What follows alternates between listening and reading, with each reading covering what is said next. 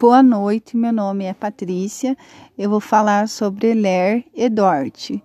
Além da dor, outras manifestações subjetivas do Ler e Dort são sensações de peso e cansaço no membro afetado, parestesia, formigamento, distúrbios é, circulatórios, edema, calor localizado, rubor, perda de força muscular, crepitações, alterações de sensibilidade e até transtornos emocionais, como depressão e insônia. Asler e Dort, devido ao seu caráter volativo, pode culminar com a irreversibilidade, condenando o profissional à incapacitação para o trabalho e abandono precoce de sua atividade. Alguns estudos referem maior incidência das LER e DORT nas mulheres indicam as mudanças hormonais decorrentes da gravidez, círculo menstrual, uso de contraceptivos e menopausa como aspectos possivelmente associados.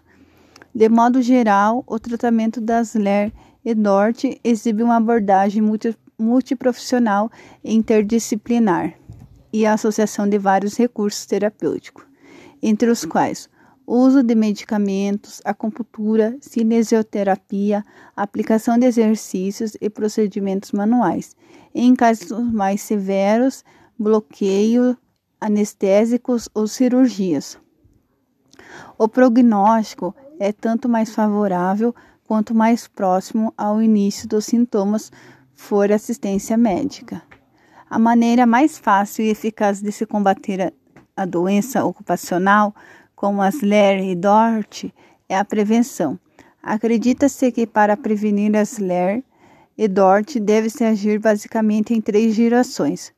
Conhecer e adotar os princípios ergonômicos na prática da clínica odontológica, organizar o fluxo de atendimento dos pacientes sem sobrecarregar fisicamente os profissionais envolvidos, bem como praticar exercícios de relaxamento e alongamento antes e depois ou durante a jornada de trabalho.